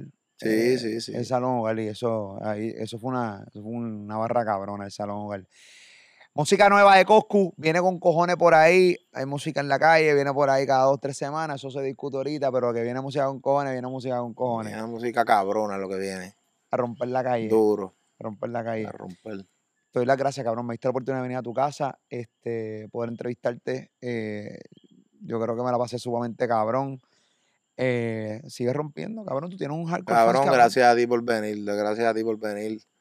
Que yo sé que, que- que este cabrón está en la película, llegó en helicóptero y todo, una vuelta exótica. Cabrón, que Pero- tú, yo lejos, cabrón, de donde yo Tú eres cabrón, Tú literalmente llegas por las 400 y coges No, cabrón, lo que pasa es que yo la entrevista era una hora. Yo salgo a una hora. Una hora después era la entrevista, porque tú estás timeado, tú tienes para la entrevista. Entonces de repente, pero no voy a llegar porque yo estoy en la área metropolitana, tú no vives en la área metropolitana en PR. Pues le dije a los panas que de ahí, dije al capitán Benítez, Capi, cabrón, necesito uno de tus helicópteros. Mírame ahí. Eh, ya yo estoy flaco, tráeme el más pequeño. Sí. tráeme el más pequeño, cabrón, me tienes que traer el grande. Habla claro, uno dice, ¿cuál es el más barato que me hay? No, pero con la entrevista con Cuba tener par de views, yo puedo pagarlo. Tú sabes que ahí en el de esos privados te dicen, tenemos el, el G479, o también tenemos el B, y tú dicen, "Di- dime los precios, cabrón. Eh, Dime los precios y ya, cabrón. Cinco no me tienes. Más pequeño, tráemelo, cabrón. Vamos a romper. Sí. Y aquí estamos. Papi, abrazo, brother. Papi, bendiciones. Igual, papito. Gracias. Cosas buenas siempre, esa es la que hay. Él es Coscuyo la puñeta acá, el de PR. Diablo, que entrevistón, puñeta. Estamos fire aquí en este canal de mierda, Molusco TV. Zumba.